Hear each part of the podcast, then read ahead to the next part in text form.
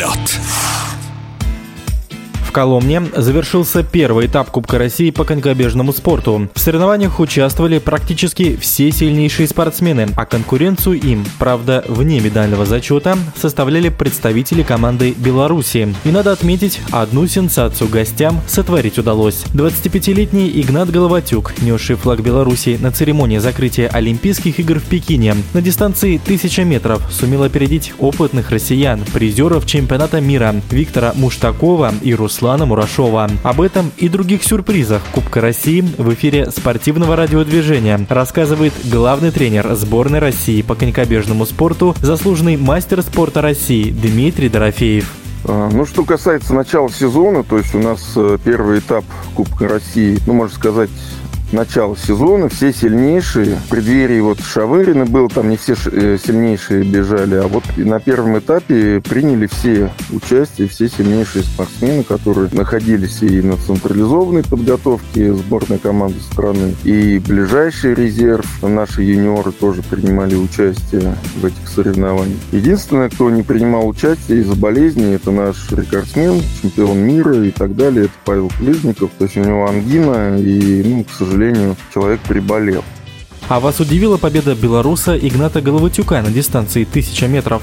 Ну, во-первых, это один спортсмен, который уже себя зарекомендовал уже и на Олимпийских играх. Давайте не забывать, что Кулижников не бежал раз. Борьба во всем мире идет на тысячи метров. Там нет такой, ну, только голландцы, может быть, наверное, могут один, ну, два человека претендовать на призовые места. Поэтому в отсутствии Кулижникова Игнат Головатюк сбегал, ну, довольно-таки хорошо, так скажем. Ну, не совсем быстро, но 1.978 это неплохой результат. Поэтому, ну, не знаю, второй Мушсаков, там 9.99, и дальше там по списку Мурашов, который вообще не специализируется ну, на тысячи метров. Вообще, в целом, в России пробегание вот этой дистанции, и мы уже давно на это смотрим. На данный момент у нас только Кулижников ну и Муштаков. Но Виктор не совсем стабилен в своем исполнении. Я не говорю про физику, а вот именно исполнение. Поэтому найти еще спортсмена именно на 1000 метров, она, я думаю, что, ну, как и 1000, как и 1500, и вообще короткие дистанции, средние, они довольно-таки очень сложно тренируются. Нужен материал очень серьезный. Скорости запредельные, нужна выносливость, именно специальная выносливость, спринтерская выносливость. Поэтому мощности большие. Головатюк, ну, в принципе, ничем не удивил. И, если честно, я немножко расстроился в плане Муштакова исполнения, как он бежал. Хотя на 1500 метров, в принципе, в спокойной обстановке довольно-таки технично прокатился для себя. 1.50 давно не бегал. Это тот человек, который имеет результат из 34 на 500 метров. На этом турнире выступала титулованная шорт-трекистка Екатерина Ефременкова. Как оцениваете ее дебют в длинных коньках? Возможно ли повторение успешной истории Руслана Захарова, который в обоих видах является призером Олимпийских игр? Что касается 3000 метров, Ефременко сбегал неплохо, я считаю, для первого старта 4.18. То есть это достойный э, результат. И бежал 1500 метров. Здесь немножко похуже, так скажем, но тоже есть определенные позитивные моменты.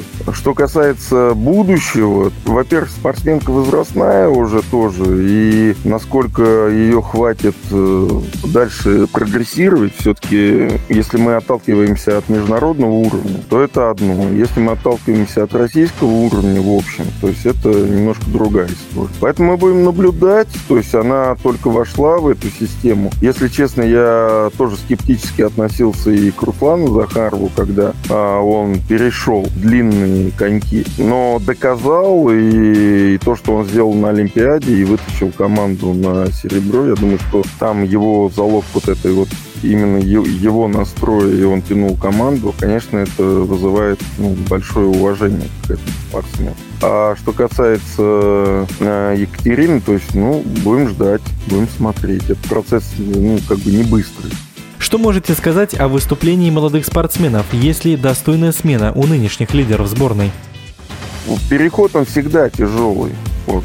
Если человек э, талантлив, он может это перейти. Мы в целом, конечно, и сегодня такая доктрина, то есть мы ищем таланты. Их надо найти, раскрывать и дальше тренировать. Потому что мест всего три на пьедестале. Первый, второй, три. Без таланта конкурировать э, за первые места, как нам кажется, что мы где-то что-то пробежали и там прогресс какой-то показали, но он на цифрах должен ясно быть прогресс. У нас вид спорта, он подразумевает вот именно секунды. Рекорды мира ставятся, и это все фиксируется и так далее. Поэтому, ну, в целом выделить кого-то я так сильно не могу, потому что есть ориентиры и зарубежные и так далее, там где-то мы не дотягиваем. И даже до своих не дотягиваем это в ближайшем вот прошлом. Ну вот Букуев вот порадовал, который спринтер, да, он второй год, то есть практически сбросил с личных результатов там по полсекунды и на тысячи метров неплохо сбегал 1.11 с маленькой. Конечно, если оценивать его с Кулижниковым там или вот с нашими монстрами, которые вот сейчас, то есть там Юскова и так далее, пока таких ребят нет.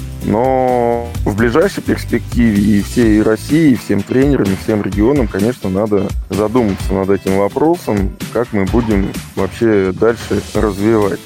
В эфире спортивного радиодвижения был главный тренер сборной России по конькобежному спорту, заслуженный мастер спорта России Дмитрий Дорофеев. Остается добавить, что второй этап Кубка страны пройдет в ноябре в Санкт-Петербурге. Всего запланировано 4 этапа. Финал состоится в конце февраля и принимать его будет вновь конькобежный центр Коломна.